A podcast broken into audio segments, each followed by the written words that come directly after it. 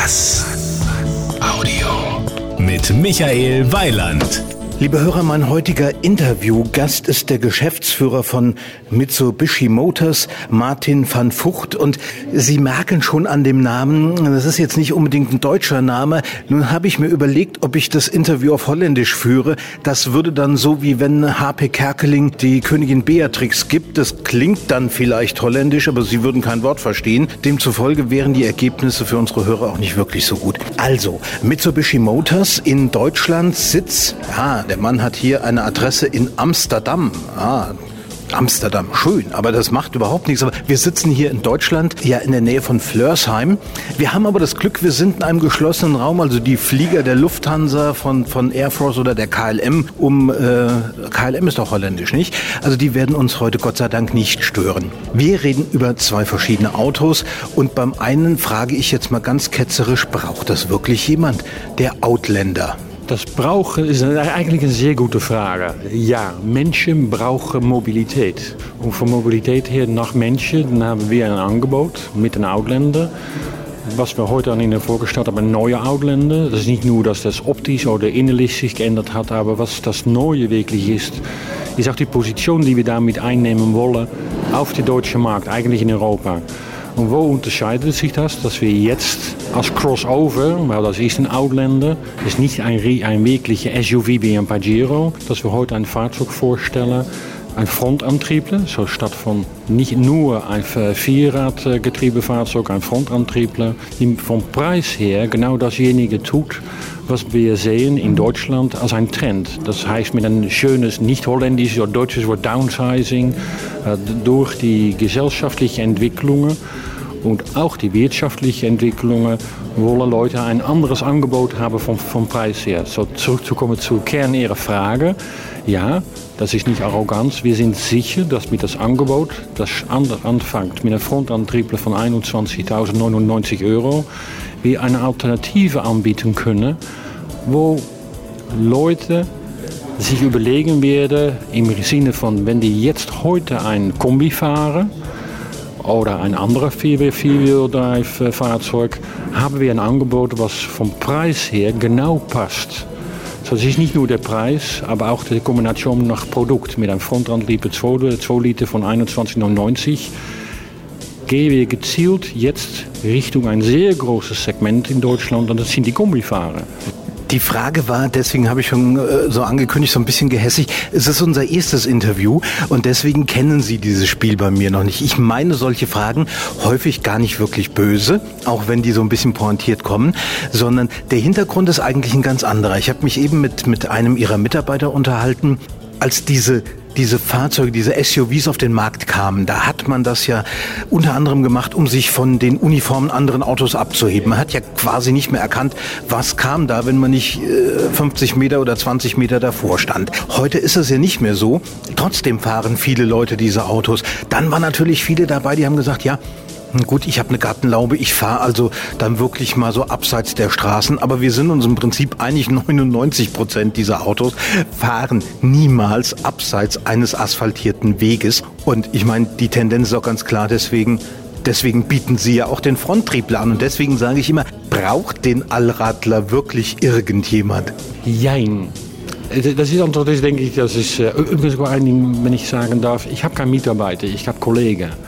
Leute, ich, das Wort Mitarbeiter finde ich nicht korrekt, solche Kollegen, aber was wir mit, das, stimmt, was Sie sagen. Wie viele Leute brauchen eine Offroad-Kapazität? Und da, kommen Sie eigentlich gleich zum Pudels Kerns, weil wir als Mitsubishi haben damals mit Outlander das Fahrzeug in Deutschland gesagt, es ist ein SUV. Das war es nicht, aber war es nicht ist es nicht. Es ist ein Crossover. Ein Pajero ist ein SUV, das stimmt, aber das ist vielmehr ein Arbeitstier. Und es, sehr viele Leute im Segment, aber weil wir traditionell in der Autoindustrie über Segmente sprechen, fangen wir an anders. Ich spreche über Menschen, nicht über Segmente. Menschen sind Menschen mit Emotionen. Sehr viele fahren Menschen, die heutzutage Funktionalität, Flexibilität, wie wir das so schön sagen in Marketingsprache, die ein Kombi fahren, da ist der Outlander eigentlich im Sinne, in der Kern, ist das das Angebot. Und heutzutage sehen wir, dass Menschen wollen Flexibilität, Funktionalität, aber die wollen auch Eigenständigkeit, Eigensinnigkeit und Persönlichkeit von Fahrzeugen. Und gerade das bieten wir als kleines, pfiffiges Marke in Deutschland mit dem Outlander. So, es ist eine richtige Alternative für Menschen, die nicht nur etwas anders wollen, aber auch die die, die Tugenden suchen, die wir in unserer Marke schon haben. Die Tugenden sind, wir sind eine Engineering Company. So Qualität, dauerhaft und Value for Money. So, das sind wir. Und, und so wieder zurückzukommen, wenn Sie sagen mit Vierwheel, Vierwheel Drive. Nein, sehr viele Leute, die so viel Geld haben äh, oder so wenig Geld haben, weil das Geld ist teuer. Und wir brauchen Fahrzeuge für Menschen, wo wir wirklich auch die Betriebskosten im Hand bekommen. Die brauchen eigentlich nicht Offroad-Kapazitäten. Da haben sie mehr als recht. Weil wenn die wirklich ein 4x4 haben oder brauchen, dann ist es viel mehr vom, entweder vom gewerblichen oder vom geschäftlichen Nutzer. Und da haben sie absolut recht. Und da, das, ist, das ist auch unsere Chance mit diesen Frontantriebler, die wir jetzt einführen. Weil, um Ihnen ein Beispiel zu geben, bevor wir den Frontantriebler hatten, fing der Preis von einem Outlander an gerade unter de 30.000 Euro. So, was wir jetzt andere anbieten an so viele andere Menschen, ist ein Fahrzeug, was 9.000 Euro preiswert ist. Das, richt, das ist eigentlich alles. So, ich verstehe Ihre Frage und Sie haben recht. Und ich gebe Ihnen kein Recht, weil ich das will. Aber, aber Sie haben recht. Ich habe so einen ähnlichen Satz mal mit dem äh, Chefentwickler des Audi A5 abgelassen. Den Mann kenne ich ganz gut und zudem sagte ich auch, also äh, nur seien Sie ehrlich, das Auto braucht kein Mensch, dem ist dann das Gesicht eingeschlafen, weil der überhaupt nicht wusste, was ich ihm da antun will. Der dachte, mein Gott, der macht mir mein Auto nieder und hat dann auch ganz lange erklärt, warum habe ich gesagt, hätten Sie noch eine Sekunde gewartet, hätte ich gesagt, das Auto braucht kein Mensch, aber man will es haben. Aber gerade das Letzte, was Sie sagen, wollte ich Ihnen gleich zufügen, weil was wir gerne haben möchten, was wir kreieren möchten, ist, dass wer braucht was? Wer möchte gerne haben, dass sie etwas brauchen, dass sie etwas haben wollen? So, wir wollen gerne haben, dass wir Leute verführen, statt von dass sie es brauchen. Und wenn wir das, bei das Verführen da sind, dann sind wir wieder bei den Menschen. So, das ist eigentlich das Punkt. Ich bin jemand, der sich seit vielen Jahren mit Design beschäftigt. Wobei ich immer sage, bei mir Design muss funktionieren. Also ich will nicht Design haben, nur weil es gut aussieht. Es muss auch funktionieren. Ich gebe zu, ich habe ein einziges Designteil, was nicht funktioniert. Die Saftpresse von Alessi, die aussieht wie dieses Ding, was bei James Bond aus dem Meer hochkommt. Da kann kein Mensch Saft mit pressen, ohne alles einzusauen. Das habe ich nur zum Spaß. Aber alle anderen Sachen, die ich im Design habe, die müssen funktionieren. Aber gerade bei Designgeschichten gibt es wahnsinnig viele Dinge, die nachgebaut werden, die von der Funktion her völlig in Ordnung sind. Nehmen Sie die LC4-Liege von Le Corbusier, kriegen Sie für, für 5000 Euro und für 1500 Euro oder äh, für zweieinhalb und, und für 11, ist egal. Es ist quasi kein Unterschied, aber es gibt Leute, die sagen, ich will aber verdammt nochmal das Original haben. Das wäre derjenige, der sagt, ich will aber den Allrad haben. Und ich würde sagen, also ich fahre eh nur im Parkhaus. Ja, ich, ich an Ihr an ihre Würde eigentlich nichts, nichts wirklich, weil sie haben recht. Aber, aber wissen Sie, ich denke, dass wir im Automobilindustrie und wir auch, aber wir versuchen uns da zu unterscheiden, nicht, nicht nur ich, aber mein Unternehmen. Wir vergessen, dass wir ein Produkt verkaufen an Menschen. Und mit Autos müssen wir aufpassen, dass wir die Emotionen nicht verlieren. Das ist auch ein Punkt Emotionen, dass wir mit unseren Produkten versuchen zu tun, um Leute oder Menschen zu verführen. Und was heutzutage zum Beispiel passiert, diese die Rabattschlachterei, auch wenn wir es nicht können, wir können es uns auch nicht leisten, aber auch wenn wir es uns leisten könnten, sollten wir es nicht wollen, weil damit verlieren wir die Emotion beim Fahrzeug. Und es geht gerade um diese Emotion, dass wir Menschen verführen, um ein Produkt zu fahren oder zu bekommen. Das ist genau wie eine Uhr. Man kann eine sehr teure Uhr haben oder man kann eine sehr preiswerte Uhr haben, aber die Zeit bleibt die gleiche. Es ist nur der Art und Weise, wie wir mit ihnen als unsere potenziellen Kunden umgehen. Und da ist Design das, das, alles geht über Augen, Ohren und Hören, was wir spüren. Das ist, denke ich, das Allerwichtigste. Auch oder gerade in unserem Geschäft. Design ist, ein, ist, ist das, ist das Moment, Moment suprem, wo ein Mensch sagt, ich will es haben. Ich möchte es gerne haben. Als ich eben diesen Wagen draußen gefahren habe, konnte ich mir natürlich wieder einen, einen blöden Spruch nicht verkneifen. Ich sagte dann zu dem, zu ihrem Kollegen, der dieses, Sie merken, ich lerne dazu, äh, zu dem Kollegen, der die Autos ausgegeben hat, habe ich gesagt, ich nehme dann den Outlander, weil ich möchte jetzt gerne ins Outback fahren. Ins Outback fahren, aber genau mit der Outback machen sie auch den Link oder die Verbindung zum 4, 4x4. Also auch da ist wieder so ein Knackpunkt, wenn das ja. richtiges Deutsch ist, wo auch wir als Mitsubishi Motors in Deutschland und auch unsere Händler, wir müssen das lernen. Es ist kein SUV, aber genau wie sagen Outback, das heißt 4x4. Sie, Sie haben absolut recht, Sie, Sie schlagen den Nego auf den Kopf. Es ist insofern ganz witzig. Ich war gestern zufälligerweise bei einer Veranstaltung äh, eines Ihrer Mitbewerber, man sagt ja heute nicht mehr Konkurrenten, sondern Mitbewerber, der in Neckarsulm angesiedelt ist. Wir können es ruhig sagen, ich war bei Hyundai und die haben ihren iX35i, also ich denke, das geht auch ja in diese Richtung, vorgestellt und die haben dem den wunderbaren Namen City Roader verpasst. Früher hieß dieses Auto mal Tucson. Marathon. Ich sagte dann im Interview zu dem äh, Kollegen, mit dem ich da sprach, ihr macht mir alle meine Gags kaputt. Beim Santa Fe habe ich gesagt, wissen Sie noch die Fernsehserie westlich von Santa Fe? Werden Sie wahrscheinlich in, in äh, den Niederlanden nicht, nicht gekannt haben. Doch, so, dann, dann habe ich als der Tucson kam, habe ich gesagt, dann musste der Pressesprecher nachrechnen, wie viele Kilometer oder Meilen sind es von Santa Fe nach Tucson. Jetzt nennt ihr dieses Ding iX35 und macht auch noch einen City Roader draus. Warum? Sagte der, naja, wir sind jetzt nicht mehr so rustikal, wir gehen jetzt mehr in die Stadt. Ich kann es zwar nachvollziehen, aber wenn die dann beim nächsten Mal sagen, jetzt wollen wir eigentlich wieder mehr aufs Land, dann werden sie dann, dann City Offroader nennen oder wie. Also das, was Sie mir erklärt haben, ist ja eingängig und das ist das, was die anderen eigentlich auch meinen. Aber äh, haben Sie sich auch die Mühe gegeben, irgendeinen merkwürdigen Namen zu erfinden? Nein. Wissen Sie warum? Was wir, was wir versuchen zu tun was wir lernen, weil wir produzieren jetzt Fahrzeuge, entwickeln Fahrzeuge für die gesamte Welt. Man braucht einen Namen, die auch die Menschen in Indien aussprechen können. Wir brauchen einen Namen, die auch in Amerika aussprechbar ist und selbst, selbst in andere asiatische Länder. So, es ist kein Rocket Science. Um einen Namen von einem Fahrzeug, dann greift man manchmal zurück auf die Vergangenheit, die Heritage. Mhm. Aber andererseits muss es auch ein Name sein, die von marketingmäßig global kommunizierbar ist. So, ich glaube, man soll sich da nicht schwerer machen, wie es ist. Es, ist, es geht auch sicherlich gerade in unserem Geschäft um einfache Dinge. Und wir, vielleicht wir auch. Wir machen es viel interessanter, als es ist.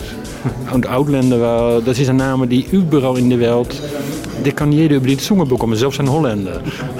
Sie wundern sich vielleicht, warum ich die ganze Zeit schon am Lachen bin. Also zum einen habe ich gerade mit einem Ihrer Kollegen genau dieses Thema diskutiert mit Namen und habe gesagt, es gibt ja, man hat ja manchmal so böse Probleme mit Namen und ich wollte gerade mit Ihnen auf das nächste Auto kommen, das ich heute gefahren bin, das einen wunderbaren Namen hat, den wir aber in Spanien leider ändern mussten.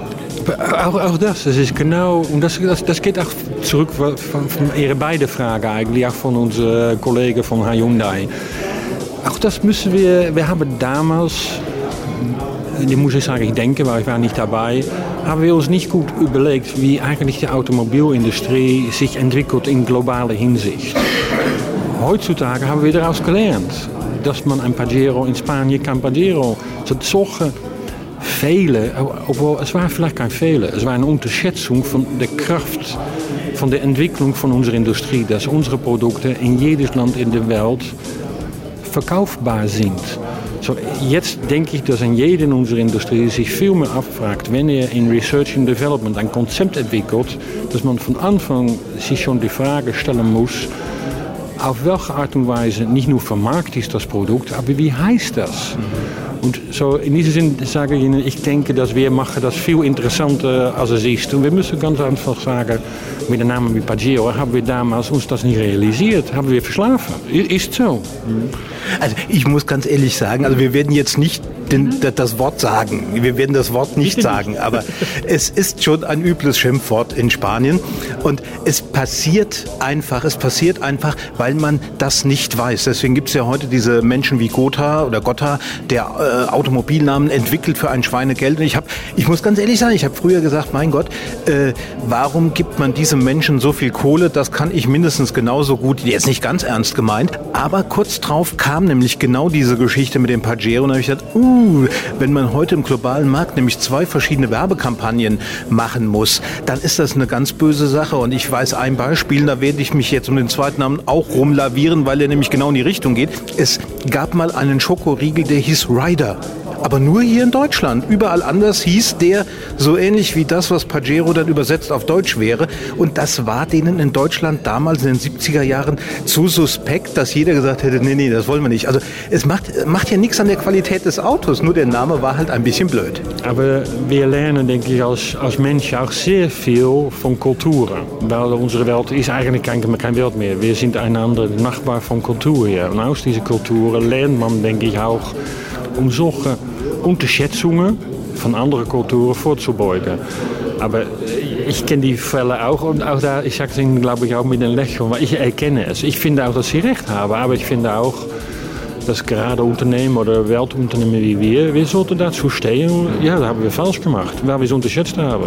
Also, wie gesagt, ich habe da überhaupt nicht so sehr das Problem mit. Es kam, es kam nur jetzt im Moment wieder bei, bei einem Fahrzeug ein äh, wirklich alles andere als kleiner deutscher Laden, nämlich Audi in Ingolstadt hat eine Studie, die man e-tron nennt. In Frankreich spricht man es, glaube ich, e-tron aus und das hat was mit einer gewissen braunen Masse zu tun. Hat auch kein Mensch gemerkt. Toyota hatte den äh, MR MR2, äh, MR2, den man dann auch mal ganz schnell als Merde ausgesprochen hat. Also kann ich jetzt gut sagen, weil ich es wieder nicht auf Deutsch sagen muss. Aber denen passieren genau solche Sachen. Und meinen Sie, es wären vielleicht viele Firmen, die sagen, ich gehe jetzt auf so Kombinationen I, O, U, X nur, um, um solchen Dingen aus dem Weg zu gehen? Das kann sein, aber es kann auch ein Mängel sein. Und da meine ich nicht, nicht so sehr meine Konkurrenten oder Mitbewerber, aber es kann auch ein Mängel sein an Kreativität und Innovativität sein, um eine bestimmte Strategie zu führen, im Namen, aber auch von was will ich? Wer will ich sein? Wo stehe ich in 10, 20 Jahren? Auch im Hinblick auf, in welche Kulturen bin ich tätig? So, ich denke, es ist viel mehr ein Anreiz, äh, oder ein Mängel, denke ich, an Kreativität, Innovität. Das denke ich. Aber das ist nur, wie ich das selbst war. Ich liebe Fahrzeuge, aber ich liebe Marken. Das ist nicht nur Autos. Ich, ich, ich, ich bin sehr interessiert in Marken. Mhm. Aber diese Buchstabierung kann, kann funktionieren. Ich denke, das, was Mercedes und BMW macht, ist ein Beispiel, wie es eigentlich sein sollte. Aber es ist nicht nur im Autogeschäft, es in alle Geschäfte sieht man, dass wir uns teilweise, dass man sich erstaunt, wie man etwas nennt. Mhm. Zum Beispiel Apple hat, macht ein Beispiel, wie man Marketing betreiben soll. Da können wir, wir versuchen das, oder ich versuche mit meinen Kollegen daraus zu lernen. Weil das ist ein Beispiel, wie man mit Menschen und Produkten eine Verbindung macht. Ein iPhone, iPad, iPod, jeder versteht es. Mhm. Und in diesem Sinne hat diese Buchstabierung von AI hat eine emotionale Wirkung. Aber wie andere Marken das machen, ja, ich, ich, manchmal, ich verstehe ihn. Aber es gibt auch Beispiele, die sehr konsistent sind. Äh, wie gesagt, wie Mercedes, aber auch Audi. Hut ab, wie man da mit solchen Buchstabierungen umgeht. Weil jeder weiß, was ein A3, A4 oder A5 ist. Das ist ganz interessant. Ich brauche einen Beitrag, ganz selten zu sagen, wir reden von einem Audi A3 oder von einer Mercedes E-Klasse. Äh, bei anderen Automarken muss man das schon dazu sagen, aber weil Sie, ich merke, Sie haben auch so eine Affinität zur Werbung. Bei Werbung kann man ja zum einen, wie wir wissen, richtig daneben greifen, aber wenn man ganz viel Glück hat, dann kriegt man äh, das, was die Amis einen Home Run nennen im Basketball, einfach, weil die potenziellen Wettbewerber, die sich dann als schlechte Verlierer entpuppen, manchmal ganz dumme Dinge machen. Ich erinnere mich, als Fiat den Panda rausgebracht hat, das ist 100 Jahre her, und ich bin kein enger Freund von Fiat, also um das jetzt wirklich mal ganz klar und deutlich zu sagen, aber die Werbung mit der kleinen Kiste, wo sich dann die Bundesbahn aufgeregt hat und die haben dann ein Bild von, von, einem, äh, von einer Eisenbahnlok in eine Garage reingebaut, fand ich genial. Und die aktuelle Geschichte mit Ferrari und Smart, kennen Sie die? Ja, die ken ich. Äh, nogmaals, für mich sind das Beispiele, Beispiele, wo man aus lernen kann. Nicht nur, nicht nur geschäftlich, aber wir, kommt wieder zurück. Wir sind Menschen. Wir reagieren auf Impulse. Wir reagieren auf Kreativität, ohne dass wir wissen, dass es Kreativität ist. Und ja, das sind für mich Sachen, wo, wo ich, wir, oder ich interessiert bin, um was, was können wir damit. Wir machen mit unserer Werbung heute in, in Deutschland, ich weiß nicht, ob Sie die Gelegenheit gehabt haben, zu sehen, was wir machen. Wir polarisieren. Ich suche die Grenze auf. Und das sage ich, jetzt sage ich, weil ich mache das selbst und auch die Verantwortung dafür. Wir polarisieren, weil ja, ich mache auch teilweise selbst vergleichbare Werbung. Nicht um uns abzusetzen, aber wir sind das kleine, pfiffige, sexy Mitsubishi. Ich habe nicht die Mittel wie die anderen, um mit 60 oder 70 Millionen mal Werbung zu machen. So, ich, denk, ich bin der Meinung, mit Werbung soll man gleich sagen, ja, Herr oder Frau Kunde, ich möchte Ihnen gerne verführen. Das ist, was ich habe, so viel kostet das und das ist, was ich an Ihnen bieten kann im Vergleich mit. Das ist, und ich habe da sehr viele Reaktionen auch von Mitwettbewerben, das ist man halt nicht gewöhnt. Das hat vielleicht zu tun, dass ich einen anderen Hintergrund habe und ich finde, dass man mit Respekt immer die Grenze suchen soll auch kann. Und mit Werbung, was will ich? Ich will Ihnen etwas verkaufen. Ich will Ihnen verführen, dass ich sage, ich habe etwas für Sie, was Sie zwar vielleicht nicht brauchen, aber was Sie gern haben wollen.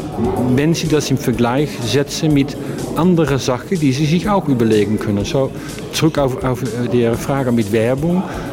Wir, ich, ich, ich polarisiere, provoziere mit provozieren mit Respekt. Weil beleidigen ist etwas anderes. Aber dass wir in unserer Werbung klipp und klar sagen, ja, ich möchte ihn gerne als Kunde für Sie kommen. Wir sollten vielleicht für unsere Hörer, die diese Geschichte mit Smart und Ferrari nicht kennen, das mal kurz wiedergeben. Also ich habe das auch nicht hundertprozentig äh, im Kopf, aber es war ja wohl so, dass äh, die Werbung, so, so eine Art Fernsehwerbung oder es war sogar ein, Fernsehwerbespot, dass die äh, schlicht und einfach ähm, einen Enzo Ferrari gezeigt haben mit, mit dem Satz, ist schon interessant, dass emotionale Sportwagen immer nur zwei Sitze haben, haben dann auf den Smart umgeschwenkt. Das hat Ferrari dann dazu gebracht, ziemlich böse zu sein, hat sich bei Smart beklagt. Die Smart-Leute, die das längst ab... Die, ja, die, die Smart-Leute, die damit ja eigentlich schon längst durch waren, haben dann gesagt, na, keine Sorge, wir, wir machen das jetzt nicht mehr und machen jetzt einen neuen Werbespot und statt des Ferrari nehmen sie einen Mercedes SLS AMG dafür, auch in Rot. Äh, ich meine, noch besser kann ich als Ferrari dem Wettbewerb, nämlich in dem Fall Mercedes, den Ball ja nicht mehr, das ist schon kein Elfmeter mehr, das ist ein Einmeter. Aber wissen Sie, ich finde das, ich weiß nicht, ob das man das gut sagt in, in Ihrer Sprache, ich finde das ein kindlich, eine Reaktion wie ein Kind. Man soll da nicht nur über schmunzeln, über lachen, aber man, eigentlich reagiert man neidisch, weil man hat, man hat es selbst machen sollen. So, diese Vergleiche denke ich, ach, der, wenn Sie auf Internet schauen, wenn YouTube mal anschauen, und das müssen wir auch nicht unterschätzen, dann passieren solche Dinge. Das ist das, ein Mensch muss doch auch lachen. Und ich finde es gerade für sowohl Smart als Ferrari, ich kann darum lachen. Ich finde, ich finde es ein Riesenkompliment. Ich verstehe auch überhaupt nicht, wie in diesem Fall Smart dann so reagiert. Mhm. Also ich meine, Smart hat ja recht, weil die, die haben ja nur den Gag gemacht und, und Ferrari hilft denen ja im Prinzip den Satz. Also ich kann mir nicht vorstellen, dass jemand, der allen Ernstes ein Enzo fährt, sagt, naja, jetzt kaufe ich mir ein Smart wegen dieser Werbung. Deswegen ist es kindlich, wie ein Kind. Martin van Vucht, also jetzt habe ich das zum zweiten Mal hingekriegt. Martin van Vucht, das hat mir richtig Spaß gemacht. Das war unser erstes Interview und ich pflege immer zu sagen, Interviews, die bei mir länger als 20 Minuten sind, sind gute Interviews. Ich sage Ihnen warum. Diese Schwelle Schwelle von knapp 25 Minuten, die wir gleich erreicht haben, ist nämlich genau die Schwelle, die zum nächsten Verkehrsfunk führt. Und wenn wir wollen, dass die dieses Interview auch senden können in diesem speziellen Sender, dann müssen wir an dieser Stelle leider aufhören. Ich danke Ihnen. Dankeschön. Und ich habe gelernt, es hat mir Spaß gemacht von die Frage, die ich stelle. Es geht, denke ich, um Menschen, um einfache Dinge. Dankeschön. Das war ein Beitrag von Michael Weiland. Mehr zu diesem und anderen Themen gibt's auf was-audio.de.